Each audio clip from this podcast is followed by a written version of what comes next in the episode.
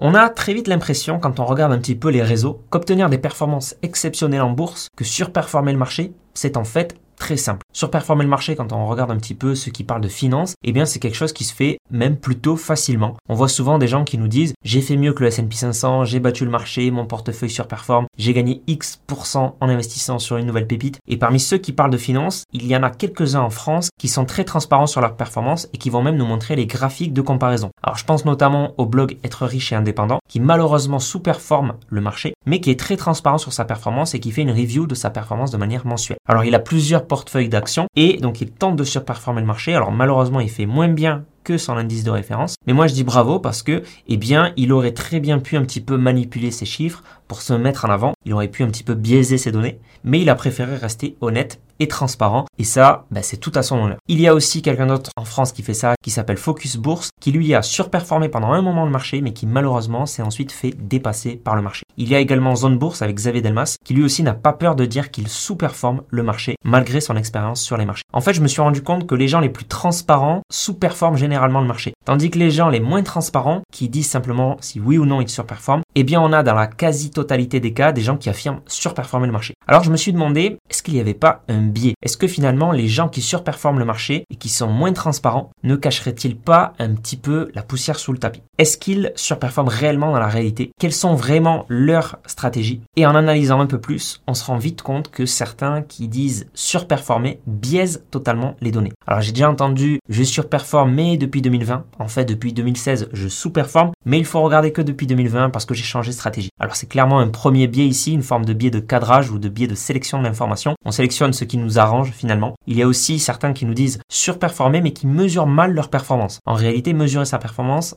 ça n'a rien d'évident. Alors ce n'est pas du tout pour jeter la pierre, mais j'ai récemment fait un live sur la chaîne de Victor Ferry où nous discutions de sa stratégie dividende. Et un de ses arguments était de nous dire qu'il surperformait le marché. Alors, pourquoi pas. Mais lorsque je lui ai demandé comment il faisait pour benchmarker sa performance et pour la comparer au marché pour savoir vraiment s'il surperformait le marché, il m'a répondu que c'était très simple, qu'il regardait les ETF qu'il avait dans son portefeuille, qu'il regardait ses actions et ensuite qui regardait ceux qui avaient le plus augmenté. Mais là, bah, ça pose un petit problème de comparaison. Pour vraiment comparer une performance objectivement au marché, il ne suffit pas de regarder ces lignes, puisque potentiellement on n'a pas investi dessus au même moment. Par exemple, si j'investis tous les mois sur mon ETF CAC 40 et que de l'autre côté j'ai investi seulement en bas de marché juste après le Covid sur l'action Total Energy, alors effectivement, il est normal d'avoir un plus grand pourcentage de plus-value sur Total Energy. Investir tous les mois sur un ETF lorsqu'un marché est haussier, eh bien on augmente notre prix de revient sur cet ETF et on baisse mécaniquement notre performance absolue sur cet ETF. Donc si ma ligne euh, sur l'action Total Energy est à plus 20% de plus-value et mon ETF CAC 40 par exemple est à plus 5%, je peux pas tirer la conclusion que je surperforme le marché avec Total. Donc en fait, ce qu'il faut faire, c'est une méthode appelée Time Weighted Return ou bien Money Weighted Return pour être sûr d'avoir une performance objectivement comparable à un indice de référence et qui est indépendant des flux trésorerie, donc de vos versements et de vos retraits. Si votre broker ne le fait pas pour vous,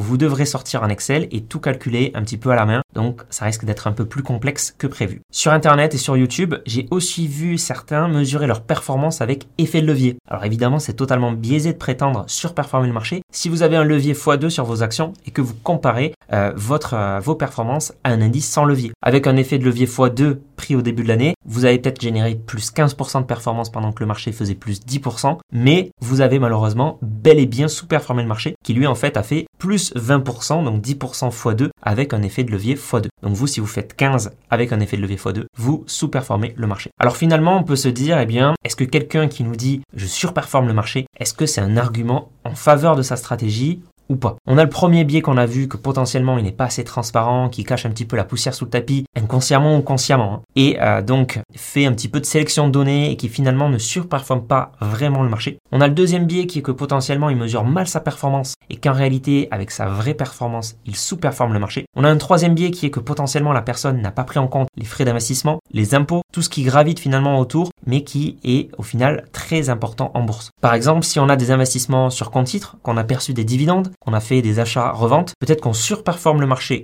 avant impôt, mais qu'on le sous-performe net de fiscalité. Et c'est bien le gain net qui compte in fine. Donc il faut bien mesurer aussi sa performance nette de fiscalité, nette de frais. Donc finalement pour moi, Lorsque quelqu'un me dit qu'il surperforme le marché, ce n'est pas un argument en faveur de sa stratégie. Pour moi, les vrais arguments en faveur d'une stratégie sont est-ce qu'il y a des études dessus? Des choses qui montrent par A plus B une prime de surperformance et que historiquement, ce premium se retrouve malgré les cycles économiques, malgré les crises et qui semble constant et immuable. Je pense qu'il faut vraiment faire attention à ceux qui affirment surperformer et vraiment s'en remettre à plutôt des choses bien plus factuelles, des études revues par des pairs, des recherches académiques, de la rigueur scientifique, des preuves sur lesquelles il nous est impossible de tricher et sur lesquelles des biais comme des biais de sélection seraient beaucoup moins probables. Finalement, des choses sur lesquelles on ne peut pas tricher, tout simplement. Donc je pense notamment aux études de Novi Marks, de James O'Shaughnessy, euh, de Kenneth French, de Eugene Fama qui font référence dans le milieu. C'est pour cela qu'il faut s'attarder vraiment sur ces études et que je m'attache personnellement à l'evidence-based investing, donc l'investissement basé sur les preuves, car c'est un petit peu ben, le seul repère fiable qu'on a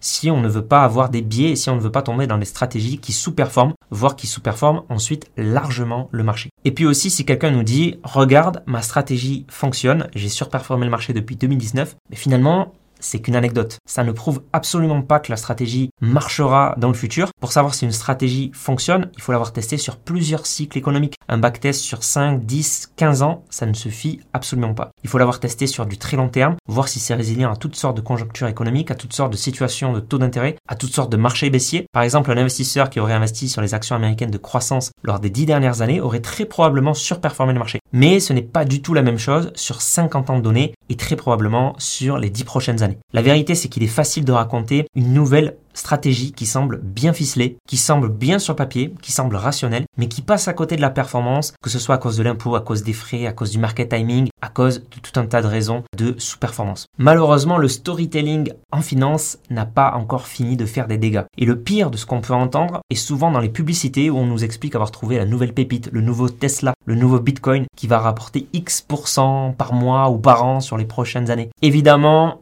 je pense que la plupart n'est euh, pas dupe, personne ne peut prédire l'avenir. Un autre exemple, sur Internet, vous pouvez trouver beaucoup de stratégies qui semblent attrayantes et qui vous expliquent comment optimiser vos points d'entrée par de l'analyse technique, par du DCA plus rationnel, par de l'analyse macro. Cependant, il faut se poser une question. Ces méthodes-là sont-elles réellement efficaces? La majorité des études en fait démontrent que ces stratégies, notamment celles basées sur le timing du marché, sur l'analyse graphique, se révèlent inefficaces, voire nuisibles sur le long terme. Il est tentant de croire que ces approches sont astucieuses et potentiellement lucratives. Pourtant, il est crucial de comprendre que l'analyse technique n'est pas scientifiquement ou académiquement validée.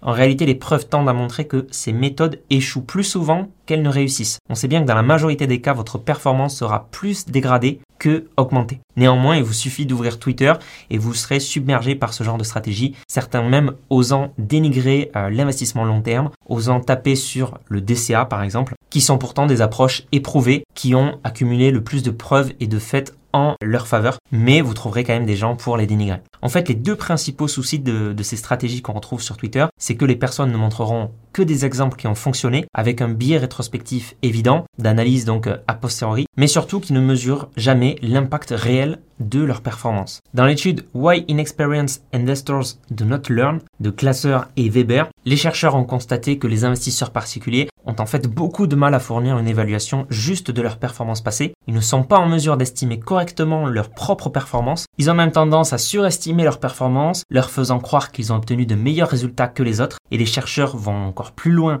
dans l'analyse en expliquant qu'un investisseur qui ne sait pas bien évaluer ses performances passées ne va pas apprendre de ses erreurs, ne va pas améliorer ses investissements et va continuer à sous-performer. Et on sait que la majorité des particuliers sous-performent le marché notamment à cause de ce phénomène. Cette étude donc met en relief une vérité fondamentale pour tout investisseur, l'importance de comprendre ses vraies performances passées pour mieux gérer ses investissements. Si vous ne savez pas bien mesurer vos performances passées, vous vous exposez à un risque redoutable, rester aveugle face à une sous-performance potentielle et ne jamais pouvoir l'éradiquer. Et du coup, je me suis interrogé sur ma propre méthode, comment je faisais pour éviter tous ces biais? Je me suis rendu compte que depuis que je partageais l'intégralité de mon portefeuille, chaque investissement, chaque placement, chaque décision financière que je faisais avec les membres de mon programme LBD, je ne peux jamais dissimuler mes échecs. Les membres ont accès à toutes mes positions et je dois assumer toutes mes erreurs si j'en fais. Car, ben, en fait, j'ai effectivement commis une erreur. Au départ, je refusais de l'admettre, je ne voulais pas l'avoir en face. Cependant, en partageant tout mon patrimoine et mes décisions, j'ai été forcé de faire face à cette erreur, de l'accepter et d'en tirer des leçons et me dire, Mathieu, tu as fait une erreur,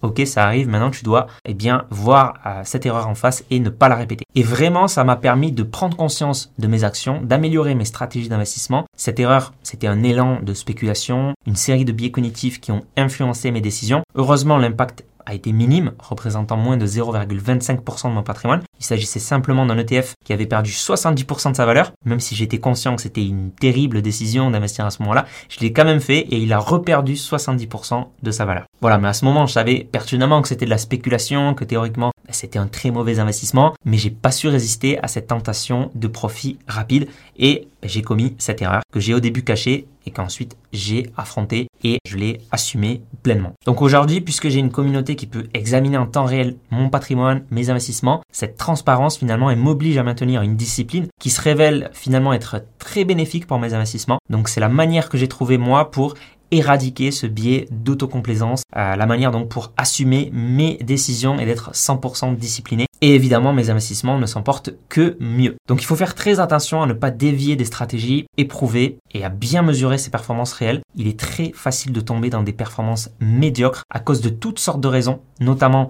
la recherche de performances rapides, le manque de diversification, les frais, la sous-optimisation fiscale, les biais psychologiques, l'incapacité à s'améliorer notamment par l'incapacité à bien mesurer ses performances réelles, la suractivité, la tendance à vendre ses titres gagnants et à conserver ses titres perdants. Donc au final, je pense que la majorité des influenceurs finance sous-performent le marché, tout simplement parce que la majorité des particuliers sous-performent le marché. Attention donc à ne pas tomber dans ces travers. Et si aujourd'hui vous êtes frustré de manquer de connaissances pour exploiter le potentiel de la bourse, ou que vous avez peur de perdre, ou que vous êtes perdu dans le monde complexe de la bourse et de l'investissement, mais que vous aimeriez pouvoir exploiter le potentiel de la bourse, connaître les principes de l'evidence-based investing afin de valoriser votre épargne et vous générer des revenus passifs grâce à l'investissement, je vous invite à cliquer sur le lien en description pour accéder à ma formation gratuite complète sur le sujet. Merci d'avoir écouté ce podcast. C'était Mathieu de S'investir.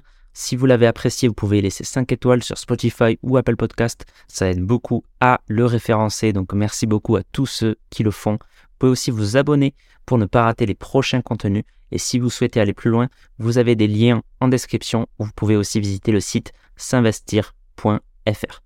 On se dit à la prochaine.